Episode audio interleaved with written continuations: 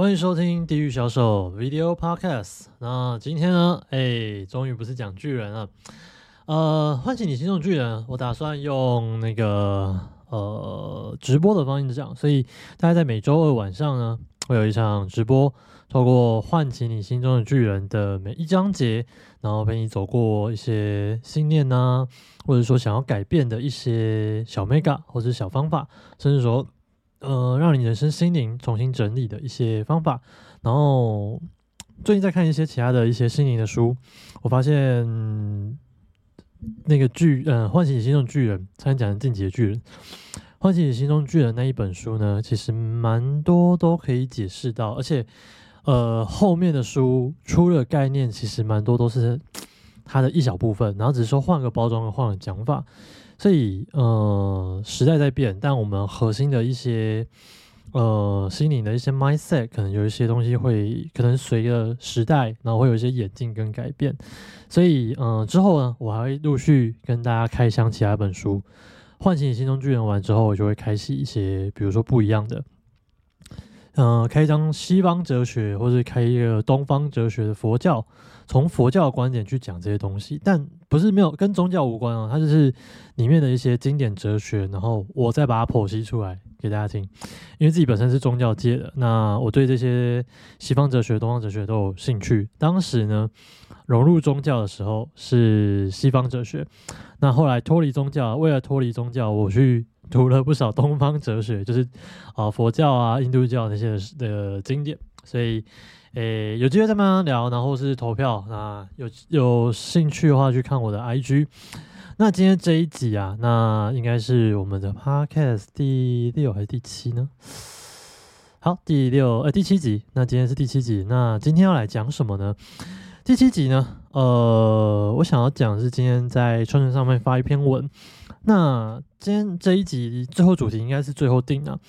那这一篇文，呃，我在讲就是关于感恩节。那想说啊，感恩节有什么好讲的？啊，也要要要扯宗教啊，要扯美国什么文化吗？哦，不不不，呃，我今天写了几件感恩的事情，因为，呃，我回首过去，我发生过蛮多事情的。比如说，呃，先在大学的时候被宗教吸收嘛，然后所以我混入了宗教界。那在宗教界里面呢，你每天都要接触三千多人。那除了三千多人里面的信徒以外，你还要出去传教。那除此之外呢，你还要建立你自己的一个门徒系统啊，还有一些信徒系统。所以你要有稳定的人流，然后让维持你的那个信仰。然后我们那个时候教育是这样子啊，所以呃，我们那时候就逼迫你需要去认识人，然后。然后逼迫你去好好练习社交这件事情，所以在大学的时候我就被逼迫。那在接着接下来就是呃我的工作啊，调查工作八年，他每天就是遇到一些胡烂嘴的啊，或者是说一些违规的违规的一些人，所以他从大大企业、大公司，然后小至个人卖家都有。那在这个八年的工作，其实真的是大大小小的。然后，其实我已经好几年都拿了 罚钱王，所以那时候我就产生一种能力，啊，产生的那种，嗯，怎么讲？就是有些人被罚钱，就是说大公司的老板被罚钱之后，他们就会觉得说，哎，哎呦，你这个讲话够公道啊，好，可以，这个罚单我缴了。然后之后后续其实也比较没有什么问题，所以你在调调查阶段的时候，你只要呃移除人家疑虑，我跟你讲，这个东西就叫做卖罚单。卖罚单的概念就是，你今天是来找他查的，你要让他感觉到感觉不到你来找他查，你是来陪他聊天的，你是来陪他上一堂课的。如果说让他今天有就是虽然被罚钱，但是有学到东西的时候，他这个钱他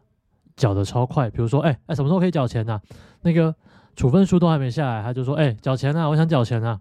的那种概念，就很想拿钱甩一脸这样。但那个东西不是我的收入，也不是，嗯，不会不会不会把钱给我，因为这个东西是我们不可能收钱嘛。那我们现在制度也都是长这样，所以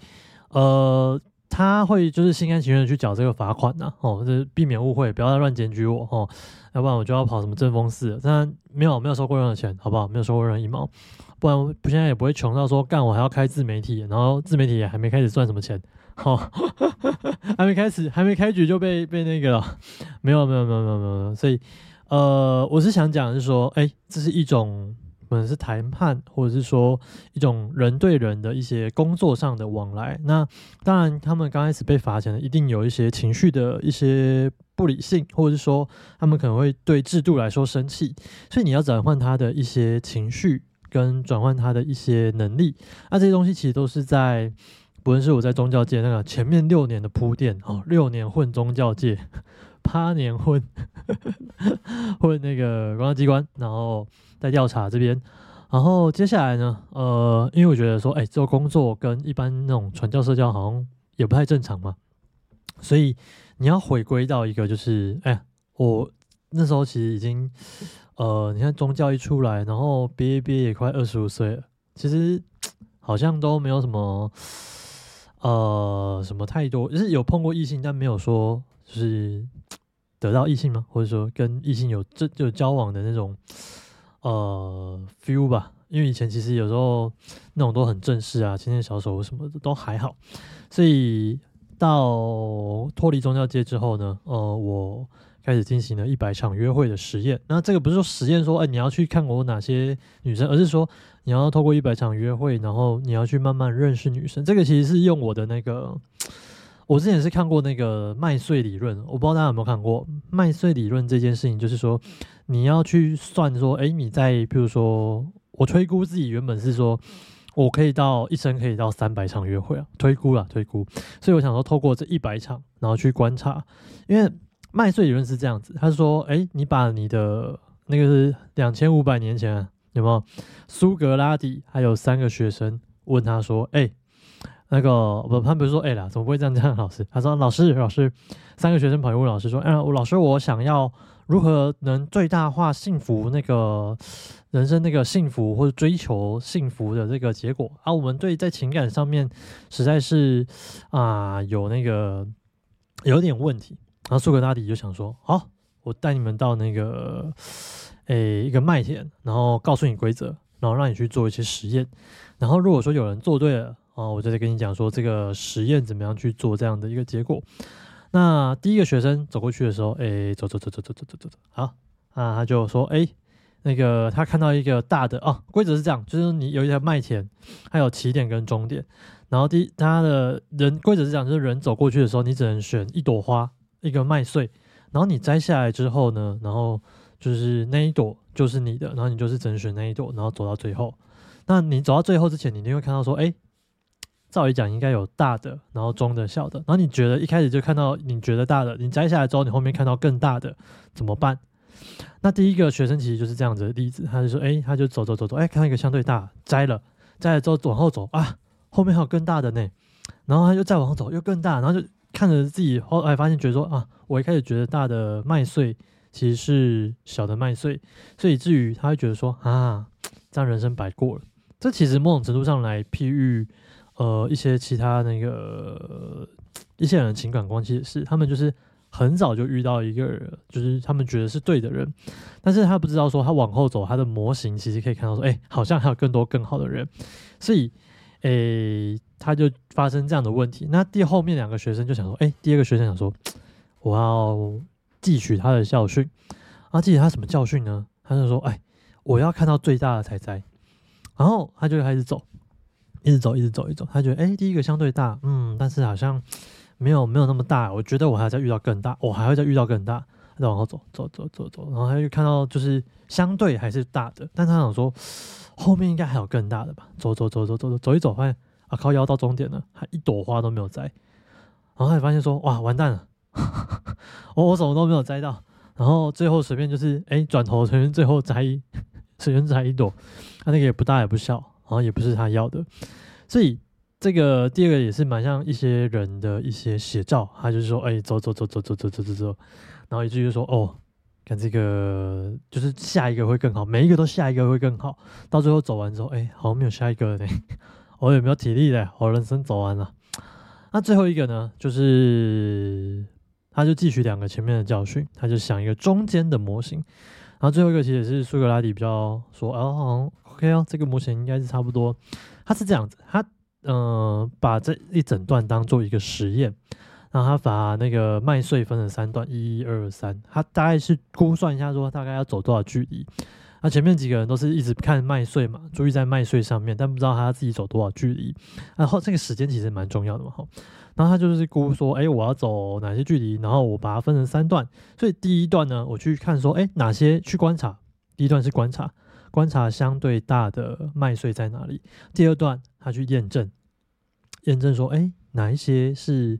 最是不是就是我像我是有像我刚刚推论的，然后。呃，跟前面看一样，是不是相对大？我的模型有没有错？去验证它前面那个观察模型有没有？第三个，看到相对大的摘下来，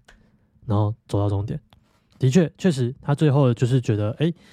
呃，综合下来，他摘到一个还不错的平均值。那他就觉得说，哎，这个应该就是属于他的幸福法则，这个是蛮著名的一个麦穗理论。那麦穗理论，那用数学模型再去算的话，就是它这个是商业模型嘛，或者说它这是麦穗理论。那后面有一些人数学家就说，哎，我们走到哪时候其实就可以开始做下决定了。那那时候其实都是一个相对来说蛮大的一个，对我们来说是相对蛮大，就是说。你走到某个几个 percent 的时候，你觉得是大的，然后你觉得还不错的，就可以相对的去把它摘下来，可以考虑啊。那这个好像呃，不论其他 podcast 或是迪克太太，他们其实都有讲到这个三十七，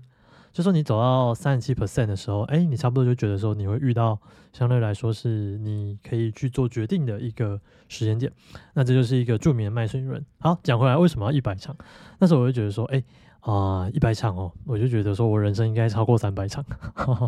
啊。那当然就是那时候估的，我自己估的模型，就是因为我那时候就是刚开始学嘛，学这件事情的时候，我觉得说，嗯，三百场，然后所以说我分三阶段，但因为分三阶段，你要走三百场太累了嘛，所以你就想说，哎，用模型去偷偷算那个大概三十七 percent，那我就估我三十七 percent 是一百，然后就是倒估法啦，如果我大概估一下，大概是一百场，然后就会可以去去寻找，但是。不用到一百场啊，就如果说你今天是目标设一百场，你大概三十七场就可以去观察说哪些是大，去去摘那个麦穗了。那呃讲回来，反正那时候我就是我帮我们算了，反正是一百场，就是一个里程碑嘛。啊，就是逼迫自己去寻找那个自自己的另一半的一个旅程。那就开始去执行这件事情，所以大概刚好一百场啊。透过这一百场呢，有一些模型啊，或者说我怎么样去做到的，那那个转换领域有，或者说我之前呃一些 podcast，哎有有没有删啊？就就就那些内容有啊。如果有兴趣的话，就私信我 IG，那我就会看新或旧，或者说你们有想听什么都跟我说。好。接着经过一百场的那个 dating 之后，还有就是跟陆续几个人合作嘛，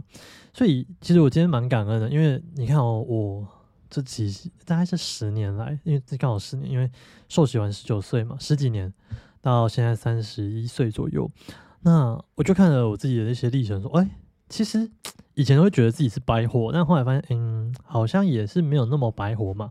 因为其实哦，想遥想当年十九岁。还是二十岁，然后或者说二十二岁，我刚毕业的时候，我其实是蛮社恐的，所以呃，我现在跟大家讲社恐，大家觉得说靠腰吼烂啊，那些喇叭锤哦，那些每个就是想要做内容的人都社恐，然后到最后又会讲话，他妈的，你们这群人就只是在演戏而已哦，没有，我真的很社恐，然后我真的也不太爱讲话。我先跟大家讲理由，这个东西，这个理由其实蛮合理的。呃，我自己的从小到大过程，其实是我是喜欢，就是讲先讲我自己的个性。我自己的个性是比较喜欢先做，然后再说。因为其实你以前就是，如果是有经过被霸凌那一段，所以你通常就是不会说，然后你只能做做一些事情，然后去换取他们对你的眼光，然后换取对你的那些 respect。所以你要就做很多很多事情，然后让自己变强，或者说不论是身体上变强，或者功课上变强。你只要功课变强，其实大家不还敢欺负你。然后你如果小时候又那个体力强的话，功课强、体力强，去扭转这个概念的时候，看谁敢霸凌你啊？所以这个东西变成说我用做的，然后所以很少去跟人家社交，所以用这种方式。所以我不喜欢，我不喜欢跟人家社交，我话很少，因为我宁愿用做的，然后呃强制把那些呃印象去把它洗掉。所以当你重新就是你过一阵子，譬如说你玩乐玩乐，然后再看到我的时候，就哎哎，你好像 some something wrong，你好像又变得不一样，然后你好像就是默默的，好像在改变了什么东西。这个时候其实就是用做的比说的多的时候，就是是这样子一个个性。那另外一个讨厌人是怎样？就是你可能经过被霸凌那一段，然后其实你看哦，就说比如说，呃，在国小的时候，你可能我可能国小或者你就觉得，哎，对哪些女生有好感嘛？然后你在对那些女生有好感的时候，你又不敢告白，所以那时候你就觉得说，哈。就这样子过去了，然后人家有些人牵牵手，好羡慕哦。可是我想要跟人家牵牵手，人家都不想牵我的手，我就觉得啊，这个国小的时候就觉得好难受。哦。然后接着到国中的时候，我想说不行，我要一改这样的前观。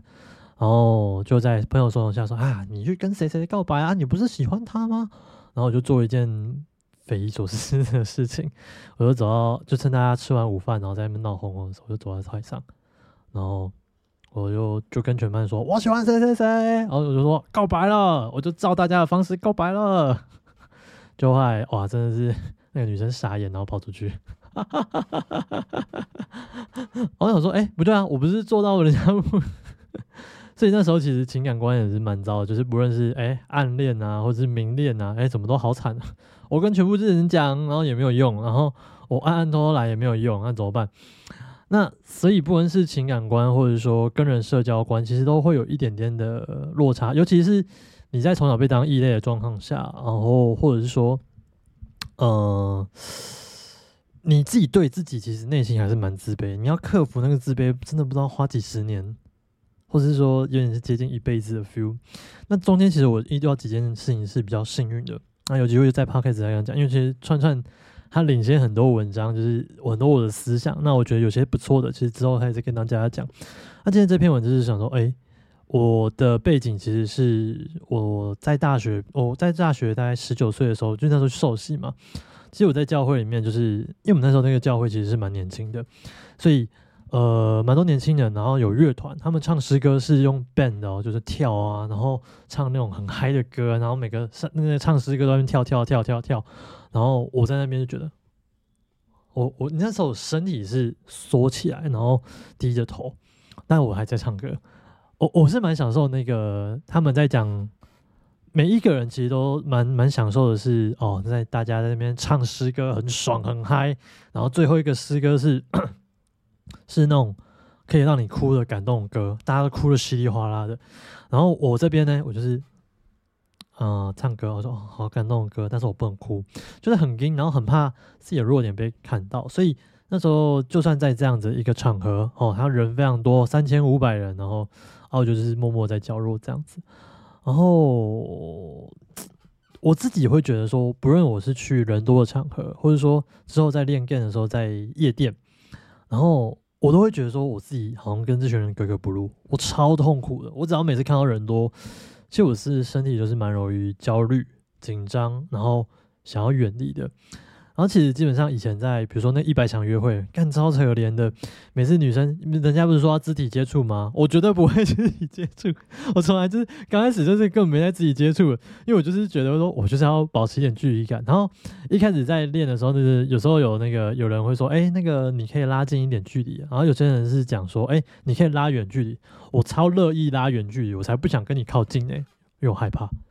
其实就是。某种程度上，内心深处知道自己是恐惧的，然后你要去练习那样子的一个挑战跟困境。第一个挑战其实是我刚刚想回来，就教会，在教会的时候，我的挑战其实就是，呃，后来受洗完之后，然后我要去传教的时候，妈的超痛苦，我超级会，我我那时候是想象是什么，我超级会读圣经哦，我把那些滚瓜烂熟，然后跟每天跟人家那边辩论。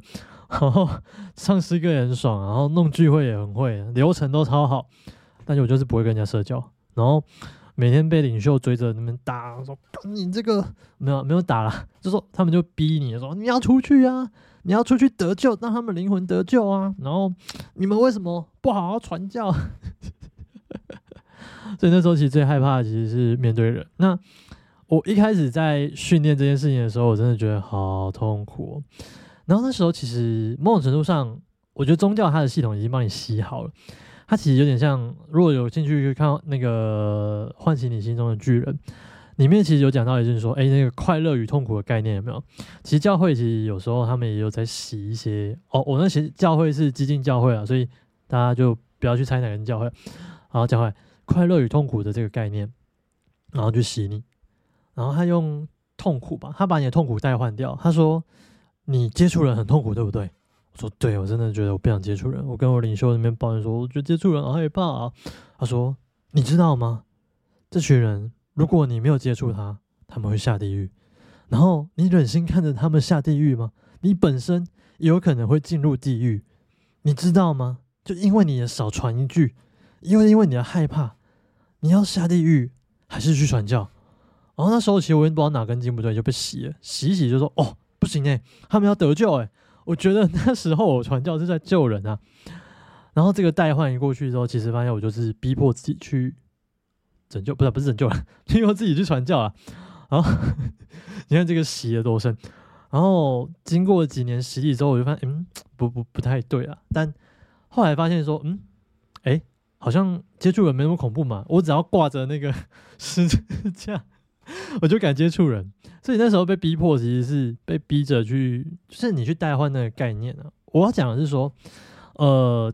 我那时候其实的确是社会恐惧，然后也是充满着害怕，然后也不敢接触人。但他第一步是帮我 push 掉，就是就说哦，push 到说，哎，你可以去面对人，然后跟认识人这件事情。所以我真的超有资格讲社恐，因为我面对人的时候讲话，我认识第一次见面的人，我手都一定插口袋的，然后我就嗯，不要发现我手残。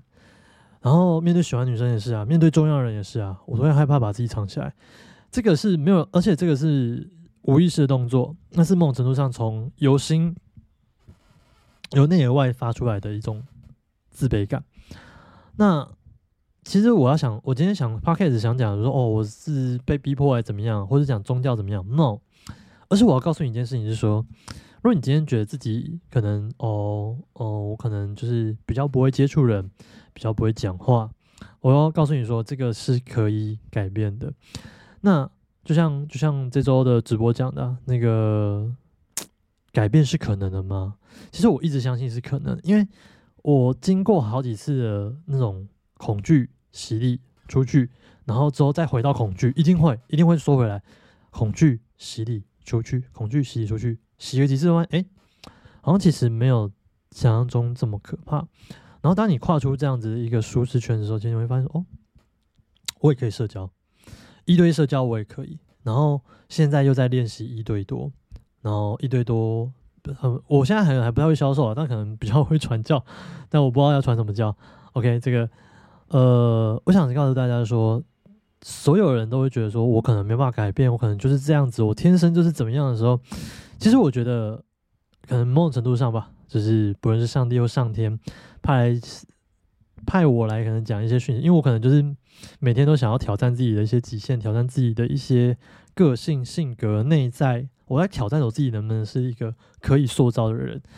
我相信每个人都可以塑造，然后只是说你可能哪些点被卡住了，所以以至于你没有骂出去跟人家社交，出去跟人家去自由自在的去聊天。那这些东西其实你要想说，哎，有没有什么系统可以帮助你去做改变？有没有什么系统是去代换你的那个呃快乐与痛苦？或者说你的 一些，就是说能改变的一些信念、一些价值观，然后可以 push 你一直不断的去练习认识。因为其实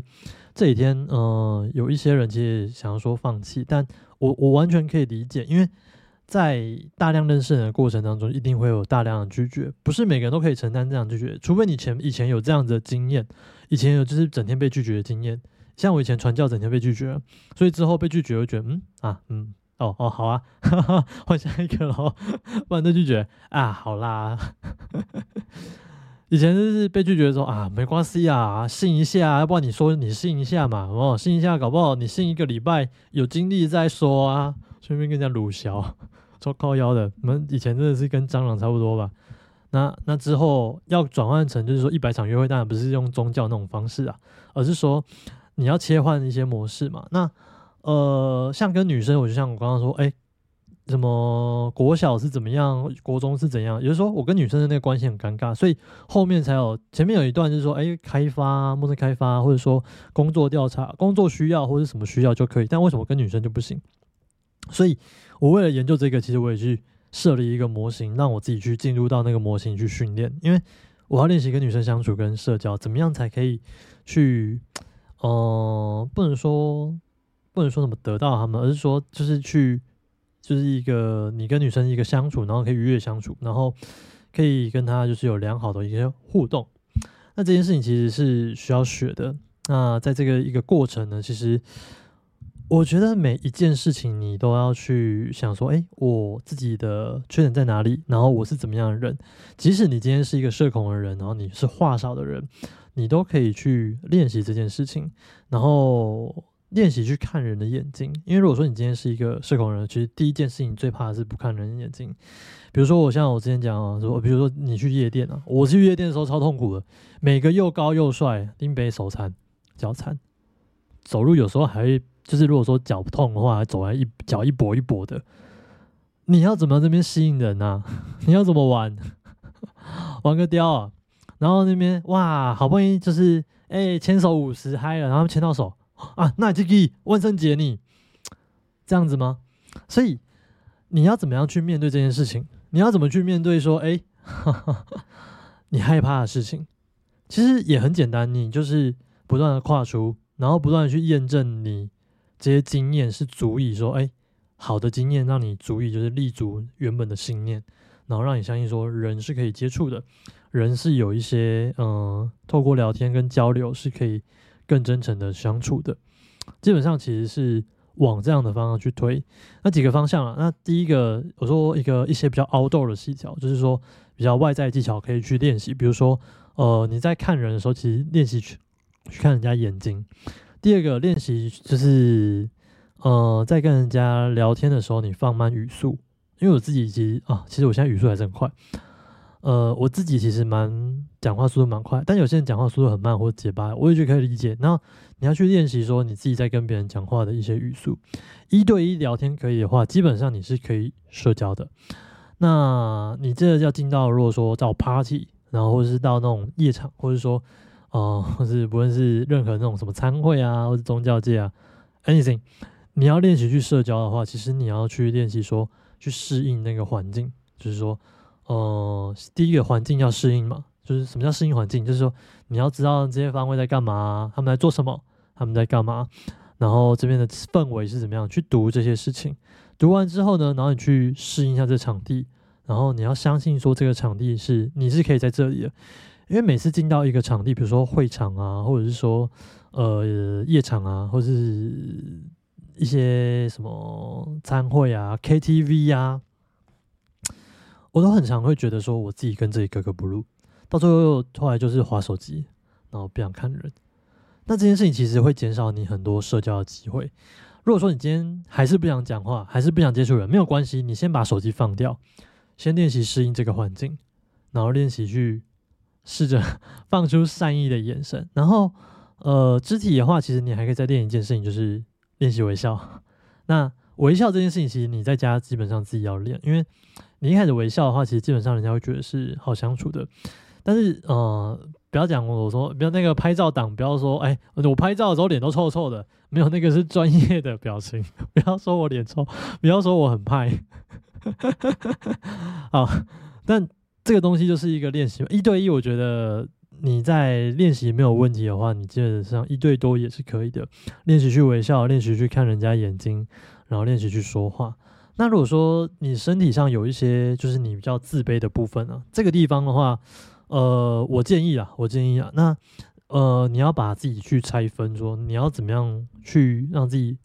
呃适当的让它暴露在人的眼光下，然后你要分阶段，你也不可能说一开始说，嘿，我手残，这个我之前做一个练习啊，就是在 dating 的时候，因为。呃，dating 嘛，然后第一次见面的时候，我都会跟大家说，哎，一开始就讲，哎，其实我手这样子你会介意吗？然后他们就，嗯，他就蛮好直话啊，聊天聊好好，你怎么给我接这个？哦，不介意啊，你继续说啊，你刚刚那个故事比较有趣。那所以其实你会觉得说，哦，哎哎，没有那么在意这种事情嘛？那其实照理讲，你要去练习把自己最自卑的部分拿出来。但是你如果说我什么隐秘的部分、隐疾的部分私密，要把它揭露出来，这个就不要了，好不好？这就不要。就是说你自己，比如说身高啊，或者说有时候眼睛容易，呃，表情比较容易僵硬啊，或者说肢体比较僵硬的啊，然后你就是到哪都不自在的啊，